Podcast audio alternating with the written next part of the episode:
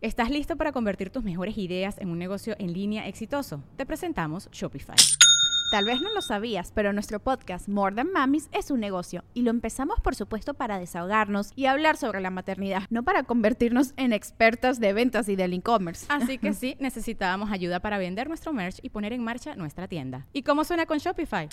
Llegó otra venta. Shopify es la plataforma de comercio que está revolucionando millones de negocios en todo el mundo. Ya seas un emprendedor desde tu casa o desde donde sea, Shopify es la única herramienta que necesitas para iniciar, administrar y hacer crecer tu negocio sin dificultades. Con Shopify puedo gestionar pedidos, envíos y pagos desde cualquier lugar, brindándote toda la información y estadísticas de tus ventas al detalle. Regístrate para un periodo de prueba con tan solo un dólar al mes en shopify.com barra sonoro, todo en minúsculas. Ve a shopify.com barra sonoro para llevar tu negocio al siguiente nivel. Shopify.com barra sonoro.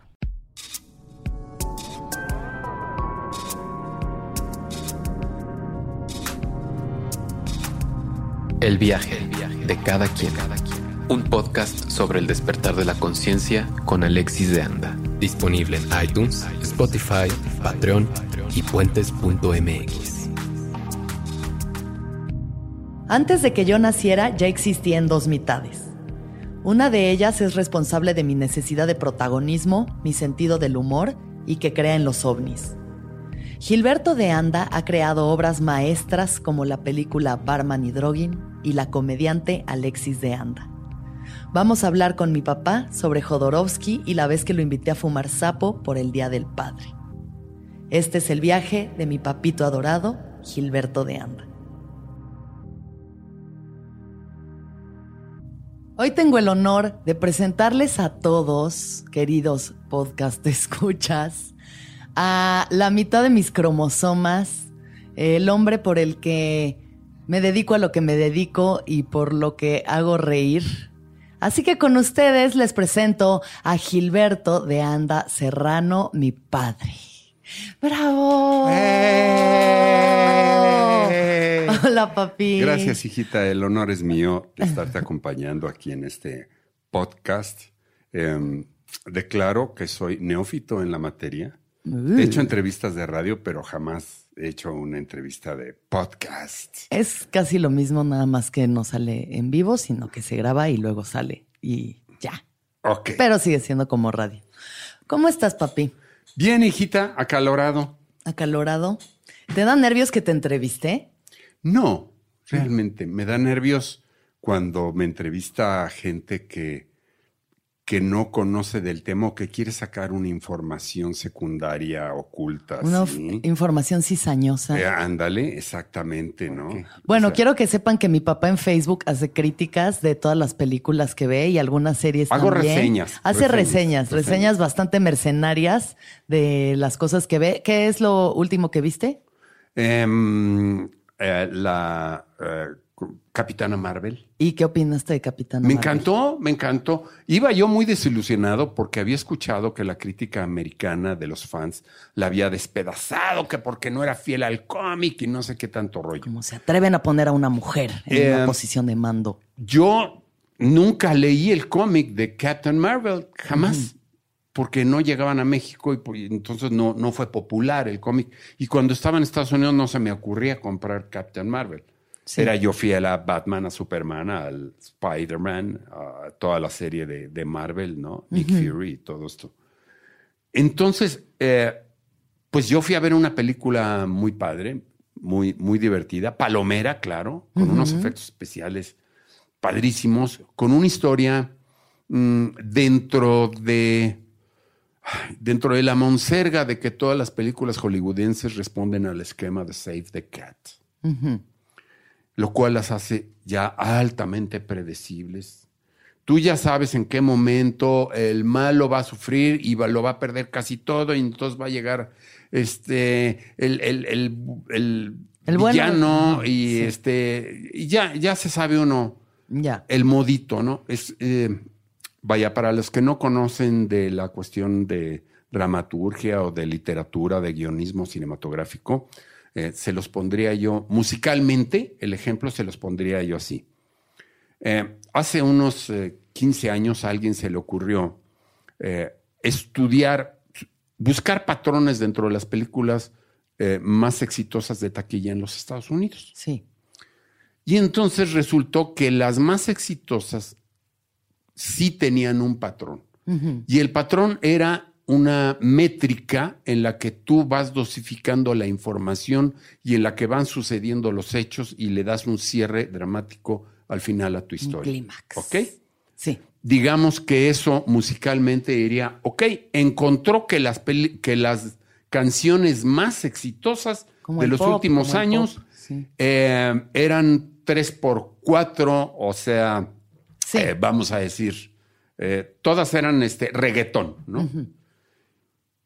Pero el 90% de las películas en Estados Unidos intentan ganar dinero. Y entonces todos dijeron, ah, pues hagamos todas, todo lo, haga- todo lo que escribamos de hoy en adelante va a tener la métrica y va a tener, va a sonar a reggaetón Sí. para que sea infalible en taquilla.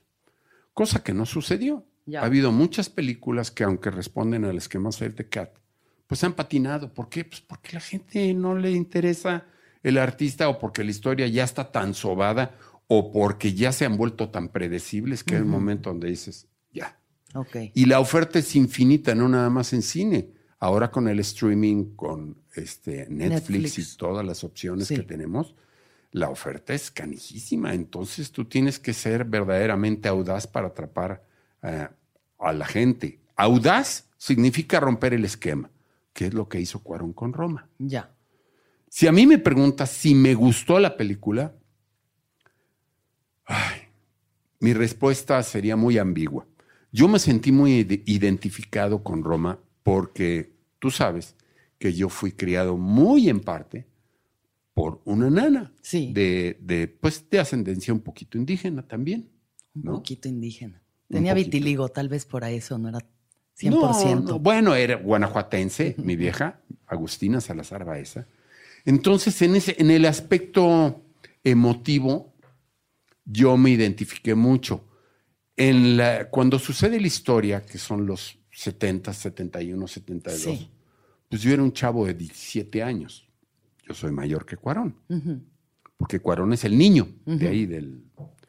Entonces, a mí se me hizo muy padre este, volver a ver Insurgentes, la Avenida de los Insurgentes con los tranvías La y con todo. nostalgia Exacto. del ¿no? pasado. Lo que ¿qué hizo, detonó una nostalgia, una Sí. cosa. Lo que menos me interesó fue la historia, porque no tiene una historia.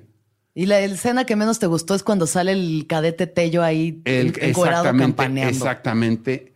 O sea, se me hizo algo como que gratuito, porque dije, no lo necesita la película, ni esto va a detonar nada, aparte que se me hizo inverosímil. O sea, él está en- encuerado y Yalitza no. Pues sí, porque el pudor de la mujer, Ah, papá. claro, o claro, sea, si sí. ella se tiene que tapar.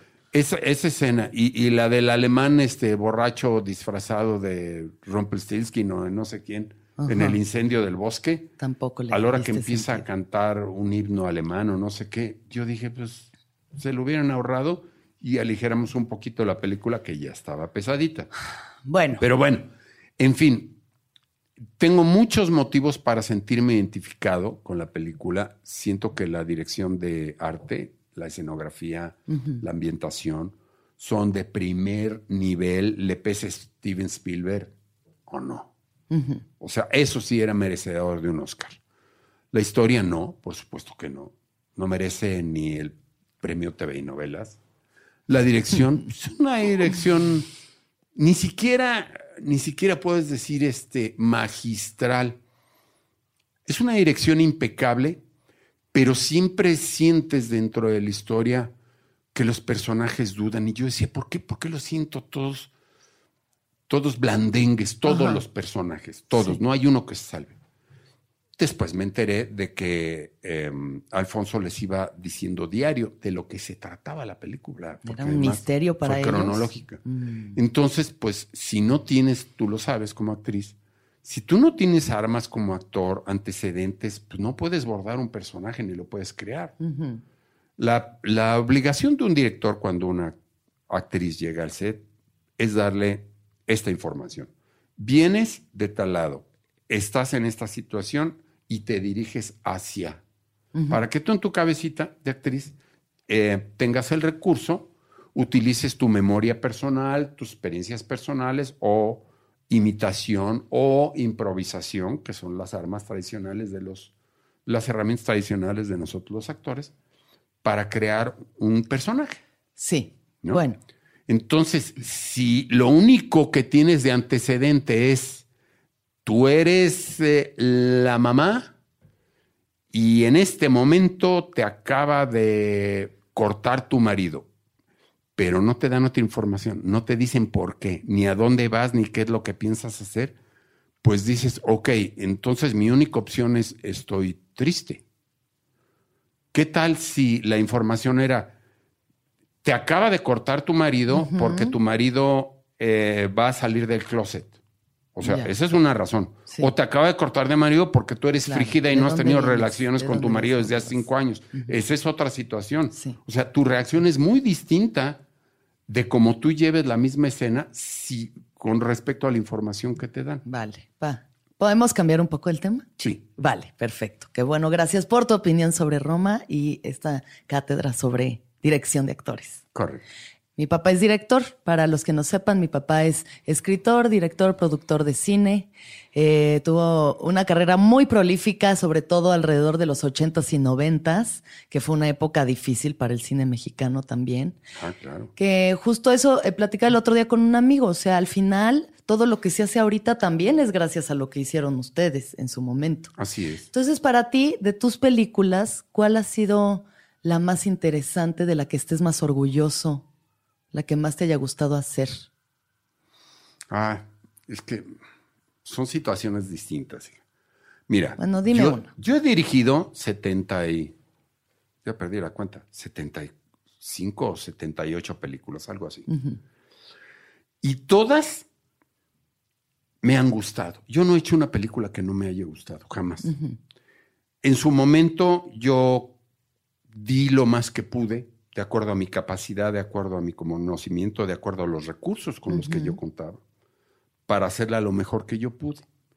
Obviamente en todas me sucedió que a las dos semanas ya no me gustaba mi película. ¿Por qué? Porque así es uno de inconforme Claro. con tu trabajo. ¿no?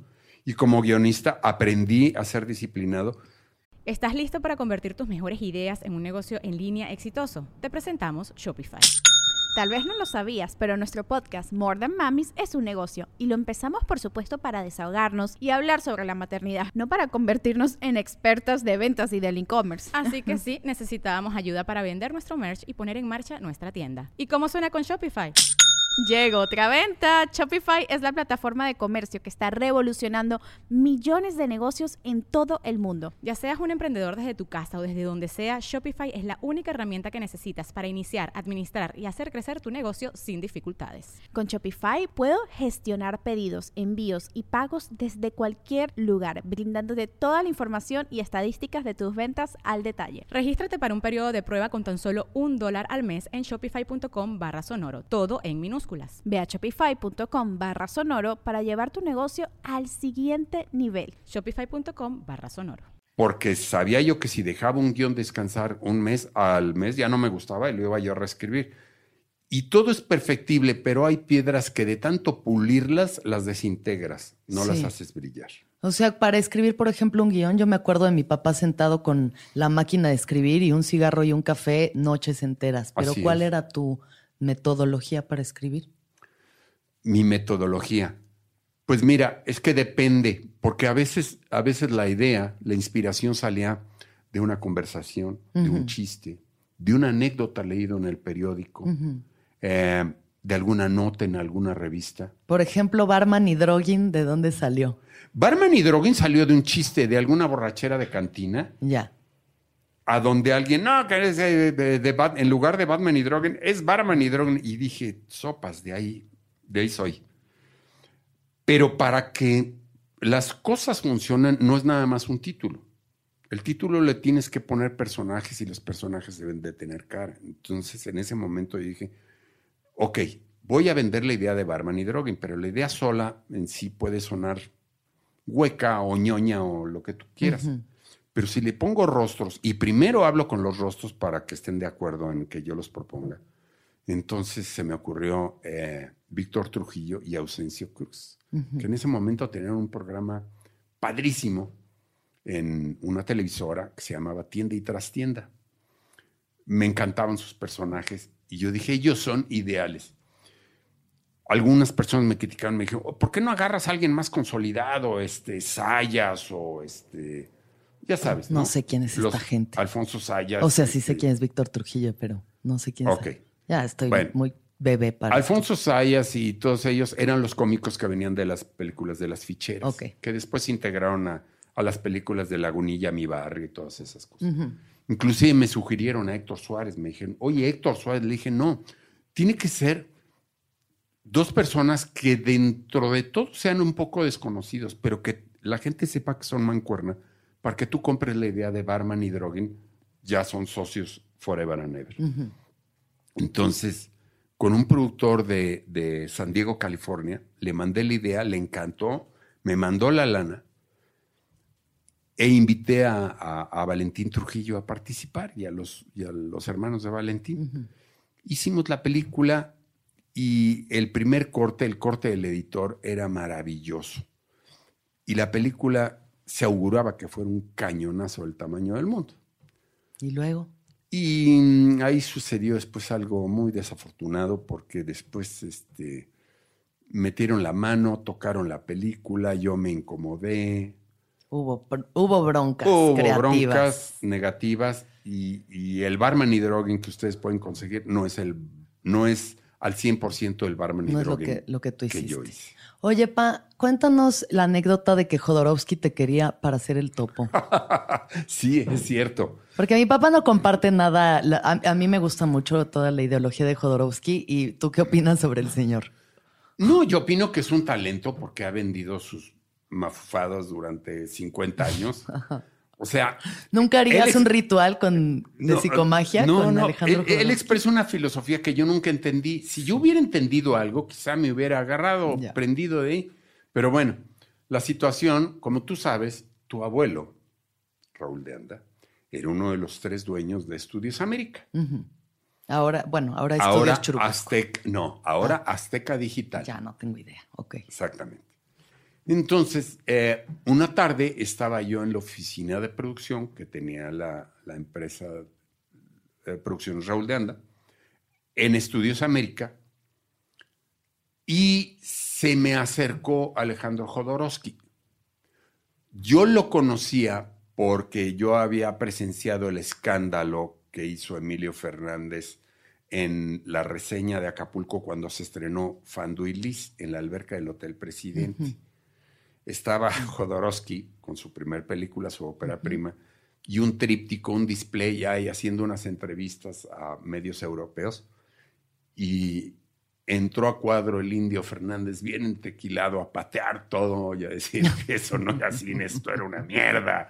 No, no, no, no, se hizo ahí un numerazo pavoroso. Y yo emocionado porque pues yo no conocía a, Jodor- a Jodorowsky, pero sí conocía al indio Fernández. Claro. Entonces yo le echaba porras a Emilio Fernández.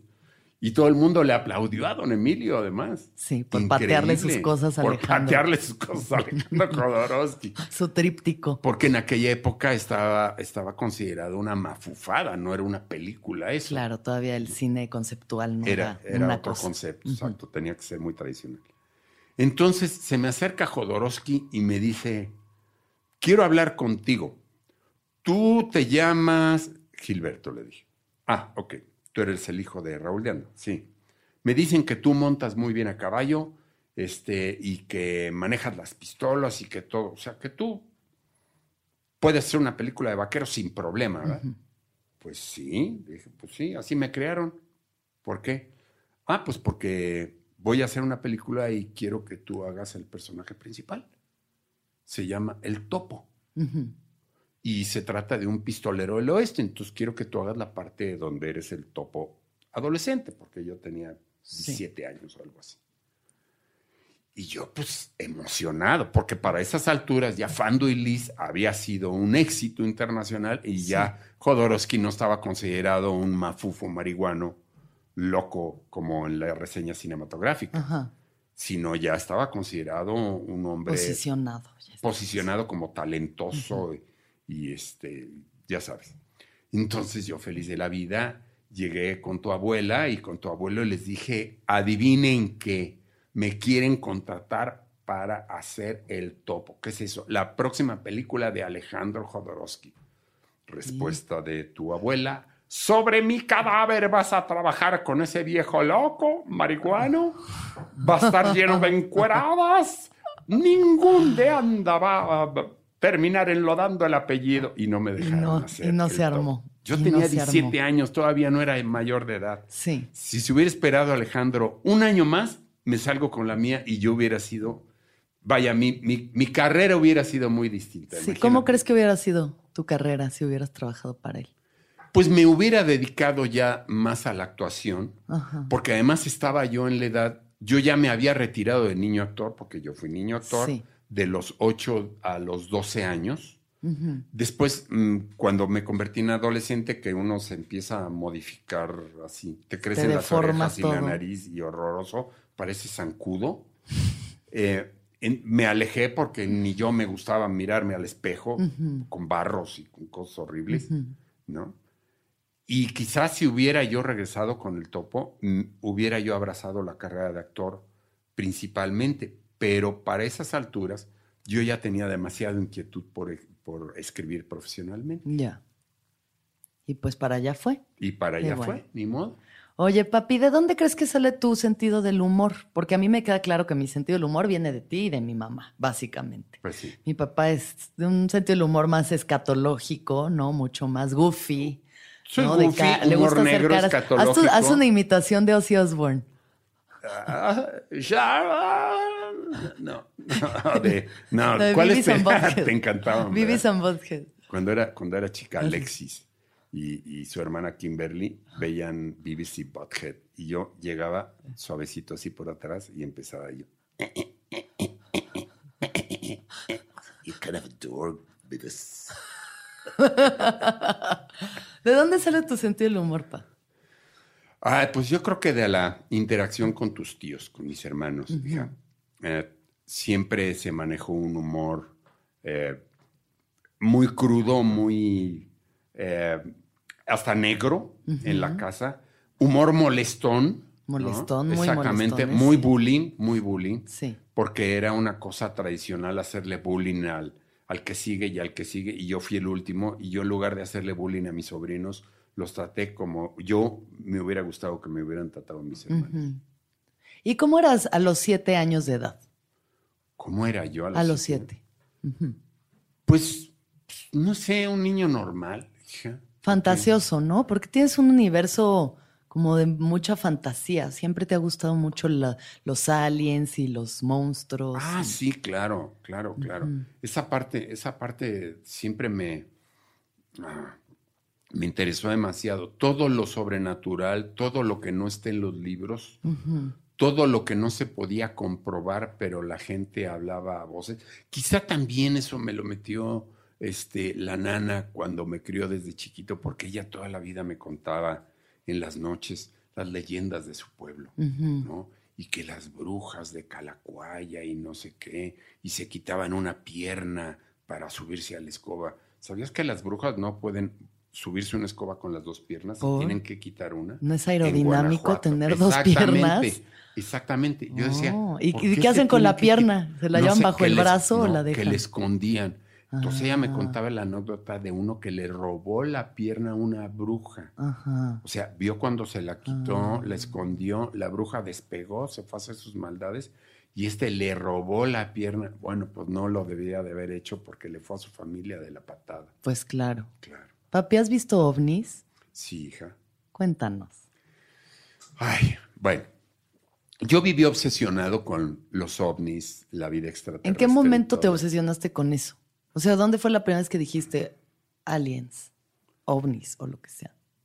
Por una conversación muy seria que tuvo el doctor Manuel Velasco Suárez.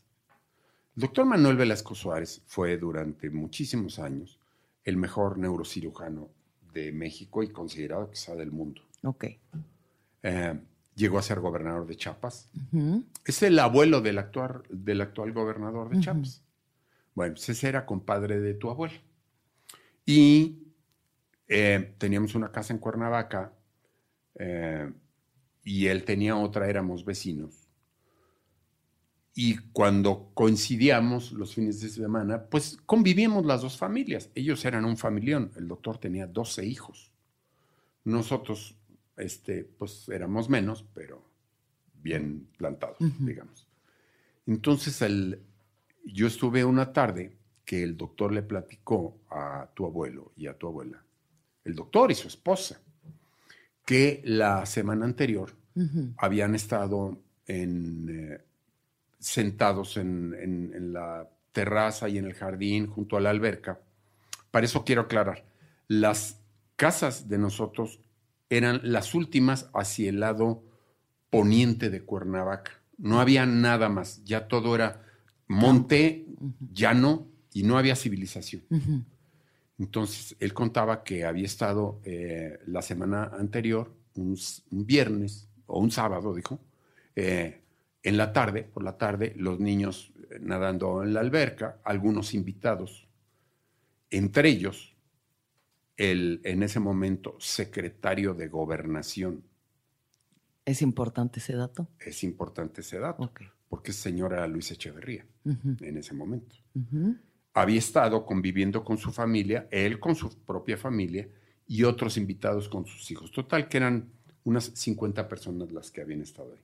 Y de repente alguien había dicho que Venus estaba brillando mucho en el firmamento esa tarde.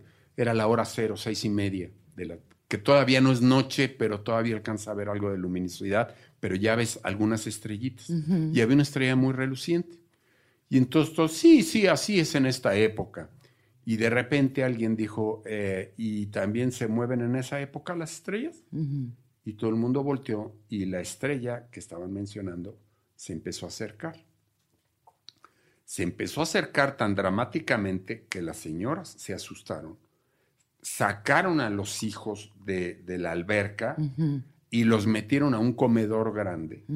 Y todo el mundo a correr porque la luz se les empezó a acercar dramáticamente, o sea, amenazadoramente, al grado que el entonces eh, secretario de gobernación, Luis Echeverría, traía una pistola 9 milímetros y le vació toda la carga de 9 milímetros a la luz. Y después se echó a correr porque vio que no le hizo nada. Sí. La luz se quedó sobre la alberca. Claro, ya no era luz cuando se acercó, ya era una cosa muy grande, dicen. Dicen, era como un foco plano enorme. Se quedó dicen como 10 o 15 segundos encima de la alberca y se fue al cielo en un santiamén. Mm. Cuando tú oyes un testimonio de esta manera, dicho de una persona de esa estatura, que creo que puede saber lo que, lo que puede ser una ilusión óptica o una fantasía, o sea, él puede distinguir ese tipo de cosas. Cuando lo asevera con, con, con tal vehemencia y cuando ves la reacción de la esposa que, dicen, que te, que te declaran que sintieron muchísimo miedo, pues te despierta un... La duda. No, no una duda, te despierta una inquietud y desde ahí despertó mi inquietud del tema. Y durante 40 años pues viví ilusionado con la fantasía de algún día ver un ovni, hasta que los empecé a ver. Los empecé a ver porque los empecé a buscar me compré mis binoculares, empecé a disciplinarme, nada más buscar una sección en el cielo, buscar un horario, y los empecé a ver y los empecé a dibujar y tengo ya muchos avistamientos. ¿Y son como luces? Hay de muchas formas. Ya. Hay de muchas, muchas formas. ¿Y no has tenido contacto cercano del tercer tipo? No, estuve a punto de un contacto del segundo tipo en Michoacán. Iba yo con Arturo Vidar, mi fotógrafo en aquel, aquel entonces. El Greña, su asistente, Manuel Martínez, que ahora ya es fotógrafo profesional de cine. Íbamos en mi camioneta cerca de, eh, ¿cómo se llamaba? ¿Dónde iba yo? Citácuaro, Michoacán.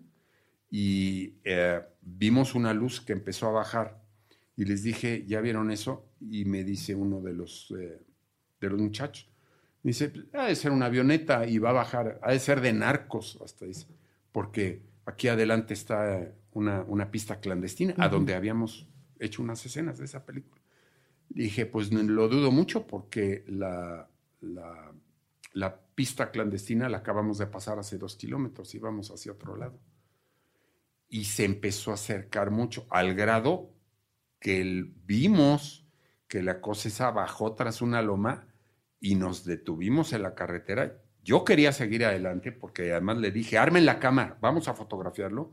Y uno del, este, de los fotógrafos empezó, a- se puso muy mal, empezó a llorar de miedo, Ya.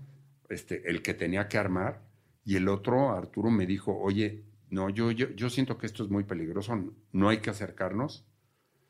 Y pues sí, me- nos quedamos ahí hasta que de repente es- esa cosa se volvió dos cosas rojas y se fueron al cielo. Ya. La magia. Bueno, la- lo extraordinario. Cosas We fuera- want to believe. No, pues I do believe. Sí. Oye, papi, cambiemos un poco de tema de nuevo. Vamos a hablar de mí. Ok, perfecto. parece? Sí, de tu tema favorito. Yo, yo, yo. Este. em, bueno, ¿qué se siente tener hijos? No se pregúntale a tu mamá, yo no los he tenido. Bueno, yo nada más las he criar a criado. dos niñas. ¿Qué se siente criar a dos niñas? Ay, hija, me lo preguntas 34 años después del suceso. Pues aquí seguimos. Aquí seguimos. Eh, se siente muy bonito si las hijas te salen como me salieron ustedes. Ah, mi papá desde chiquita me, a mí me vio el potencial de actriz. Ah, claro. Se veía lo escenosa. Decía que iba a ser encueratriz. Bueno, es que te- Porque me encueraba a la menor Sí, provocación. A la menor provocación te Sí. encuerabas. Y entonces era muy dramática y hay, hay una anécdota muy chistosa de cuando había visto una película de terror muy tarde en la noche y no podía dormir y entonces llegué al cuarto de mi papá. Cuéntala, por favor. Estábamos de vacaciones en un lugar de esquí, la primera vez que fuimos a esquiar en nieve. Y yo me levanté de mi recámara para ir a tomar agua a eso de las 2 de la mañana. Y a la hora que salgo de mi recámara, me encuentro con que tú estabas despierta. Y te dije, ¿qué haces despierta a esta hora, hijita? Tú tenías cinco añitos. Sí. Exactamente. Y te, te me acercaste y recuerdo perfectamente tus palabras que fueron estas. Papá, he hecho lo humanamente posible para conciliar el sueño, pero me es imposible. No lo puedo lograr. ¿Qué hago, papá? ¿Qué hago? Una Sufro mocosa- demasiado. Una mocosa de cinco años diciendo, ah, claro, Sufro demasiado. Sufro demasiado. Para poder dormir entre mis papás. Eso era. Y todo lo que querías era venirte a, a rumaquear ahí entre nosotros. Así es. Sufro demasiado. Hasta la fecha, sufro demasiado. Pero nunca me enteré que era. Ya regrésenme a la cama de mis papás, por favor. ¿Qué es esta vida de adulto? Ya no quiero. Entonces ahí dije, no, definitivamente, como hubiera dicho tu abuela, eras María Teresa Montoya y sus comediantes. Oye, papi, cuando crecí y, por ejemplo, eh, eh, empecé a hacer comedia, ¿cuál fue tu reacción inicial a la comedia que yo estaba haciendo? Porque pues no es fácil para un papá escuchar las cosas que han tenido que escuchar mi no, mamá y qué tú. cosa, qué cosa. ¿Qué opinaste? Mis oídos eran virgencitos hasta que te los- escuché, los hijita. Masacré con mis Exactamente. peladeces. Pues mira, hijita, los que pa- lo que pasa es que son puntos de vista distintos, aunque los tenga la misma persona. Como papá te sientes muy orgulloso de ver que tu hija está triunfando, está haciendo lo que quiere, se está realizando y está contenta haciendo lo que quiere. Porque pocos humanos pueden decir, yo vivo de lo que me gusta hacer y disfruto mi trabajo. ¿no? Yo creo que todos en algún momento, pues, quizá lo hemos hecho. Yo sí, sí, en algún momento yo disfruté mucho mi trabajo. Pero bueno, en tu caso, eh, como papá, siento uno mucho orgullo. Como espectador adulto, puedes, eh, puedes coincidir o no coincidir en el humor, Ujú. ¿ok? Pero eso no, te, eso no me quitó el orgullo. O sea, el oírte decir esas barbajanadas, Barbajanadas. ¿De terribles. carretonera? Carretonera. La O sea, pelangocha se queda qué corta. cosa, qué cosa. Tu madre se escandalizó, por ejemplo. Mi y mamá yo le dije, ¿de qué estaba- te escandalizas? O sea, azul, no pálida, azul. Así. Ujú. Está haciendo lo que quiere hacer y le está yendo bien. Y, y qué padre verlo años después, de ver que has consumado una carrera exitosa, de que sigues viviendo de esto y de que sigues creciendo además como artista. Y eso no te ha quitado tampoco el que sigas siendo una hija amorosa y una hija buena. Gracias, papito.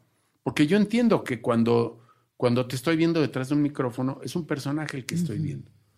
Es como cuando yo estoy dirigiendo. Yo, en ese- yo siempre voy a ser tu papá, pero cuando soy el director, pues soy la máxima autoridad y puedo ser un ogro. Claro. Pues sí, pero bueno. Pero eso no quiere La decir que no te que quiera que yo. Claro. Exacto. Oye, papi, y cuando eh, les dije que iba, em- o sea, que estaba experimentando con ciertas sustancias, como por ejemplo, la vez que llegué a decirles que me iba a ir al desierto a comer peyote y mi mamá se súper escandalizó una vez más, ¿tú qué pensaste? ¿Yo qué pensé? No, yo te pregunté, ¿con quién vas a ir? Si recuerdas. Con mis mejores amigos. Exacto. Y te dije, ¿y alguien, o sea, ustedes van a discurrir, ah, esto es peyote o alguien les va a enseñar o, o vaya, van a ser guiados? Y tú me contestaste, vamos a ser guiados. Sí. Entonces dije, bueno, ok, ella sabrá lo que hace, ya está grandecita, Sí. ya vivía sola, ya te mantenías. Ya, ya, ya, ya estaba Entonces, grande. Pues, ¿qué voy a, qué, qué voy a hacer? Todos, todos hemos hecho cosas en nuestra vida. Poca gente como tú tiene la honestidad o tiene la cachaza, la sinceridad para acercarse a sus padres y decirles, voy a hacer esto o voy a intentar esto. ujú. Mi formación fue distinta a la de tu mamá. Era una educación muy medieval, muy medieval, a donde éramos educados a base de, de- de castigos. O sea, era como, le tienes que temer a Dios y a tu Claro. mamá porque ahí viene con la chancla. Claro. Ah, y ojalá y tu abuelo hubiera sido con chancla. Claro. Ella nos aventaba tenedores, No, bueno. imagínate. Entonces, cuando tú me dijiste, fíjate que quiero experimentar esto, pues tú sabrás qué haces. Yo lo único que tengo que hacer es, como papá, pues preocuparme, por eso te hice las preguntas que te hice, preocuparme si lo vas a hacer de forma segura o si se te ocurre. Vaya, si me dices, papá, quiero experimentar aventarme por la azotea de cabeza, obviamente no te iba a decir, bueno, pero alguien te va a acompañar, ¿verdad? Sí. Este, ¿Va a ser guiada tu caída? obviamente que no. Sí. Eh, pero vaya, no es nada que no haya yo intentado alguna Sí. vez en la vida que no me dejó ninguna cicatriz, entonces yo tampoco tenía por qué escandalizarme. ¿Y alguna vez tú probaste algún psicodélico? Digo, creciste en los setentas, también te tocó como el surgimiento del ácido en México y como pues todas estas drogas experimentales. ¿Alguna vez probaste algo? Mira, yo tuve la oportunidad de probar muchas cosas, porque era yo curioso, además, y como yo desde los 17 años tenía yo ya, ya la cuestión de- del alma de escritor. Sí. y de investigador, porque para escribir fielmente, pues tienes que saber de lo que estás escribiendo. Ajá. No quiere decir que para escribir la historia de un asesino tengas que asesinar, no, pero sí entrevistar a un asesino. Mínimo. Bueno, y entonces, ¿no? Entonces, y pues tuve la oportunidad de estar cerca de mucha gente que experimentaba esas cosas. pero tú directamente yo no. no, yo el LSD y el ácido y eso no. Los hongos, nada. No, no, hubo cosas que no, que no se me daba. ¿no? Para mí ya la vida era bastante fuerte, este, fumando Raleigh y tomando Bacardi, ¿no? Sí, en mis años preparatorianos alguna vez este, probé la mota, me dio para abajo. Sí, no te gustó. Veía yo como mis compañeros de la escuela militar andaban como zombies. Decía yo, no, esto no, No te latió. no me late. Yo necesito algo que me dé para arriba. Alguna vez probé algo que me dio para arriba, pero era muy caro y era yo muy codo. Entonces tampoco me aficioné. Negocio difícil. Y bueno, he aquí la parte en la que les quiero contar a todos ustedes y compartir con ustedes que después de muchos años de yo experimentar con psicodélicos y distintas sustancias, encontré el sapo, del que, bueno, ya he- eh, en el primer episodio de este podcast pueden escuchar mi experiencia con el sapo. Em, es, es esta sustancia que es uno de los psicodélicos más eh, potentes que hay en el planeta Tierra. Y entonces yo después de ya haberlo probado varias veces, de ver cambios muy positivos, de ver a mi alrededor en otras personas esos cambios, en un día del padre le dije a mi papá, papi, ¿quieres probar sapo? Te quiero regalar esto de Día del Padre. Y me dijo, órale va. ¿Por qué decidiste hacerlo? pa? Primero porque tú tenías meses insistiendo. Sí, Porque años. no fue yo la creo que ya años. Yo creo Sí. que ya años. Sí, no me decías, este, prueba, prueba, sino nada más veladamente me decías, tú necesitas probar el sapo. Y me acuerdo que hasta te, ¿qué es eso? Entonces me trataste de dar una explicación, pero esa era tu explicación. Yo necesitaba una explicación más científica, ¿no? Para entender primero a qué me estoy acercando. ¿no? Claro.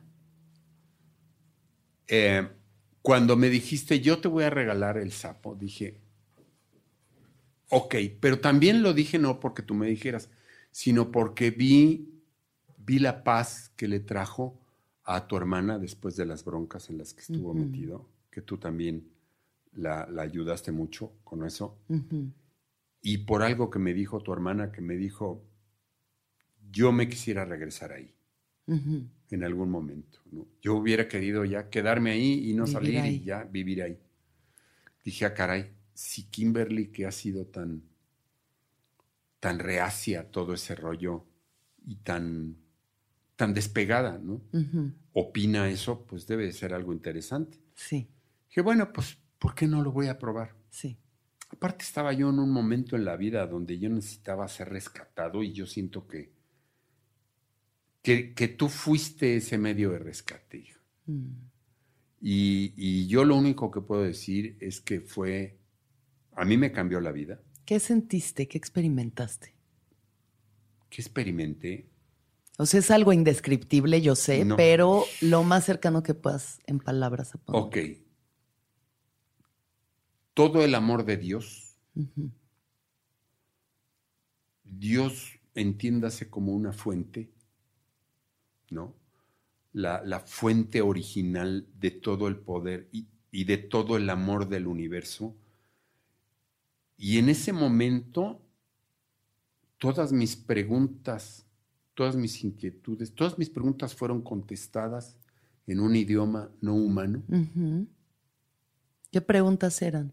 Las preguntas que todos ¿A dónde tenemos existenciales. ¿De dónde venimos? ¿A dónde Ah, vamos? Exacto. ¿A qué, está- ¿Qué qué- pasa a qué te vine a hacer aquí? ¿Cuál es mi misión en la vida? Y no es que te den una respuesta concreta, Sí. sino simplemente quedas en un estado a donde entiendes que eres parte de eso al mismo tiempo, eres parte de un todo. Venimos aquí a experimentar lo que es ser individuos, porque de la otra manera no eres individuo, eres parte de eso. Eres todo. Exacto. Entonces este es nuestra, nuestro parque de diversiones, ¿no? Y nuestro cuerpo, como siempre lo he dicho, es un eh, traje de astronauta biodegradable que si no tiene fecha, fecha de caducidad o si no tiene defectos, mejor dicho, defectos de fábrica, eh, te puede durar bastante tiempo si le das el mantenimiento adecuado y lo tratas responsablemente. Sí. Y este, este cuerpo te sirve para venir a exper- experimentar aquí lo que no tienes allá. ¿Qué es lo que no tienes allá? Allá tienes todo, allá tienes todo el amor del mundo. Sí. Allá no tienes preocupaciones, allá no existe, no existe el yo, no existe el ego como tal. Aquí vienes a experimentar ese lado negativo tuyo, pero vienes a criticarlo también. cuando te das la oportunidad de criticarlo. Y no es que esto te haga mejor o peor persona, porque cuando regresas allá eres perfecto. O sea, yo, yo, yo pienso que uno eh, reencarna porque esto es un parque de diversiones, ¿no? A lo mejor de repente sufres mucho, te subes a la rueda de la fortuna y ¡ay! y te aterrorizas, pero a la hora que se frena el carito vuelves a gritar otra vez, otra vez. Sí. ¿No? Sí. Porque tienes idea de que a lo mejor la siguiente, pues lo vas a disfrutar más. Claro, aprendes. Si te fue mal. Si te fue bien, pues con más razón. Otra vez, otra vez. Y bueno, y en esto que, que te queda de vida, que esperamos sean muchos años, yo creo que sí, porque eres uno de los hombres mejor mantenidos que yo conozco. Hace sus gilbertilates. Ajá, claro. Él se inventó su propia rutina de gilbertilates. Mi, versión de los No toma, no fuma, ha dejado todos sus vicios, que es algo que a mí me parece impresionante, que sin seguir un sistema tú hayas podido dejar tantos hábitos. ¿Cómo fue eso, papi? Ay, bueno, em, el alcohol lo dejé por, porque me dio hepatitis, misma que se me confirmó hepatitis seis días después de que yo sentía que tenía la peor cruda del planeta. O sea, imagínate una, la, peor cruda que has vivido, experimentado en tu vida, que te dure ocho días. Sí. Y el mismo doctor, cuando yo llegué al hospital, que le dije, es que yo no sé por qué me sigo sintiendo tan mal, le describí mis síntomas y de repente me dijo, me estás describiendo un cuadro de cáncer. Y yo me metí el, susto, de la vida. Me dijo, vete a tu casa, reposa, te voy a hacer unos análisis y mañana te doy la, la solución. Al otro día me habló y me dijo, tienes hepatitis, güey, quédate en tu casa ya. Pero para mí, imagínate que fue una cruda que me duró cuatro semanas. Entonces, cuando el doctor me dijo, ya puedes hacer tu vida lo que puedes quieras. tomar otra vez. Me dijo, nada más con el alcohol vete leve porque el hígado queda tocadón con él. Con la hepatitis, le dije, yo no quiero volver a saber lo que es una cruda en mi vida. O sea, cuando la gente me dice, tú pasaste por doble A. No, yo era borracho conocido, yo nunca fui alcohólico anónimo. Yo era famoso. ¿Y el cigarro?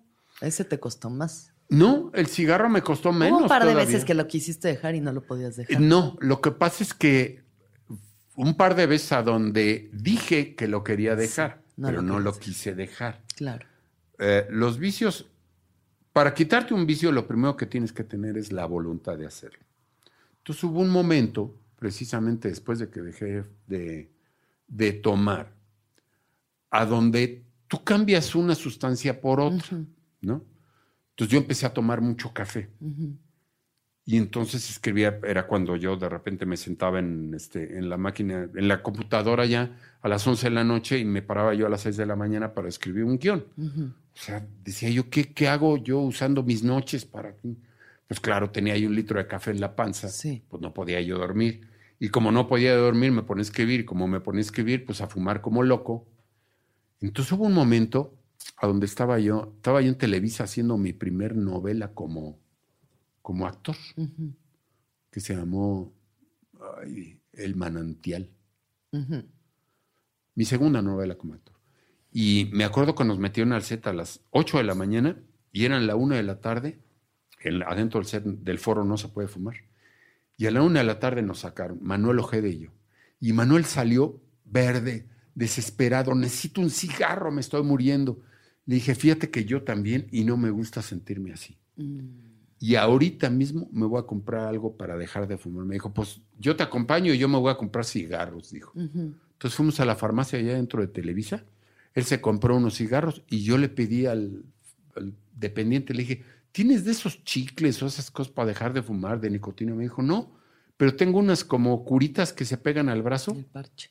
Pero son fase 2, ahí usted, ya, dame lo que sea y las veo y, ah, que aplíquese, me la puse. Bendito remedio. Y ya, bye. Lo único que me pasó fue que los primeros tres días no podía ir a dormir porque me estaba volviendo loco en la noche de las pesadillas. Sí. porque no había yo leído en la cajita que se tiene que retirar de noche las cosas. esas. Pesadillas de nicotina. Imagínate. Ah, te perseguían cigarros. Sí, me perseguían monstruos con cara de cigarros. Iban a electrocutar a tu esposa si te veían fumando. Como Pero de ahí me fui a alcanzarlas a ustedes a esquiar y ya no volví a fumar en mi vida. Sí. Y a la fecha. vean. Y a la, la fecha voluntad tengo- férrea. El 19 poder años. de decisión y la voluntad es lo que hace que los hábitos cambien, damas y caballeros. Así. Papito, antes de despedirnos, este, ¿cuál es tu misión de vida, pa? La misma que desde el principio. ¿Cuál? Disfrutar. Disfrutar. Me parece perfecto. Pues entonces sigamos disfrutando la vida, papi. Muchísimas gracias por haber venido hoy a el viaje. ¿Cómo te sientes? Me siento contento y orgulloso de ti para variar. Ay, muchas gracias. Yo también, pa. Muy orgullosa de que seas Qué mi papá hijita. y compartir esto contigo. Síganlo en Facebook a Gilberto de Anda si es que quieren ver sus reseñas sobre cine, televisión. Tiene muchas películas en su IMDB, pueden ver todo lo que ha hecho. Tiene unas cosas muy divertidas, muy emocionales, muy bonitas. Y nos vemos a la próxima, queridos. Muchas gracias por haber estado en el viaje, papi. Muchas gracias por haber estado con nosotros hoy. A ti, hijita, te amo. Y yo te amo a ti. Y que todos los seres sean felices, que todos los seres sean felices, que todos los seres sean felices. Gracias. El viaje de cada quien. Un podcast sobre el despertar de la conciencia con Alexis de Anda. Disponible en iTunes, Spotify, Patreon y puentes.mx.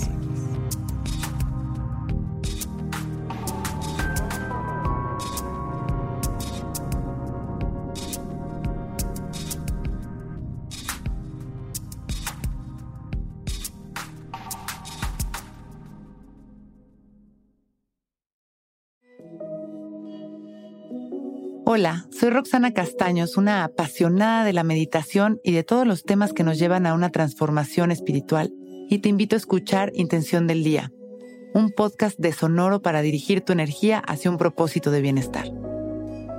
Encuentra un nuevo episodio todos los días en cualquier plataforma en donde escuches podcast. Intención del Día es una producción de Sonoro. ¿Estás listo para convertir tus mejores ideas en un negocio en línea exitoso? Te presentamos Shopify. Tal vez no lo sabías, pero nuestro podcast More Than Mamis es un negocio y lo empezamos por supuesto para desahogarnos y hablar sobre la maternidad, no para convertirnos en expertas de ventas y del e-commerce. Así que sí, necesitábamos ayuda para vender nuestro merch y poner en marcha nuestra tienda. ¿Y cómo suena con Shopify? Llega otra venta. Shopify es la plataforma de comercio que está revolucionando millones de negocios en todo el mundo. Ya seas un emprendedor desde tu casa o desde donde sea, Shopify es la única herramienta que necesitas para iniciar, administrar y hacer crecer tu negocio sin dificultades. Con Shopify puedo gestionar pedidos, envíos y pagos desde cualquier lugar, brindándote toda la información y estadísticas de tus ventas al detalle. Regístrate para un periodo de prueba con tan solo un dólar al mes en shopify.com barra sonoro, todo en minúsculas. Ve a shopify.com barra sonoro para llevar tu negocio al siguiente nivel. Shopify.com barra sonoro. Hello, it is Ryan, and I was on a flight the other day playing one of my favorite social spin slot games on chumbacasino.com. I looked over at the person sitting next to me, and you know what they were doing? They were also playing Chumba Casino. Coincidence? I think not. Everybody's loving having fun with it. Chumba Casino is home to hundreds of casino style games that you can play for free anytime, anywhere even at 30,000 feet. So sign up now at ChumbaCasino.com to claim your free welcome bonus. That's ChumbaCasino.com and live the Chumba life. No purchase necessary. Group. Void were prohibited by law. See terms and conditions. 18 plus.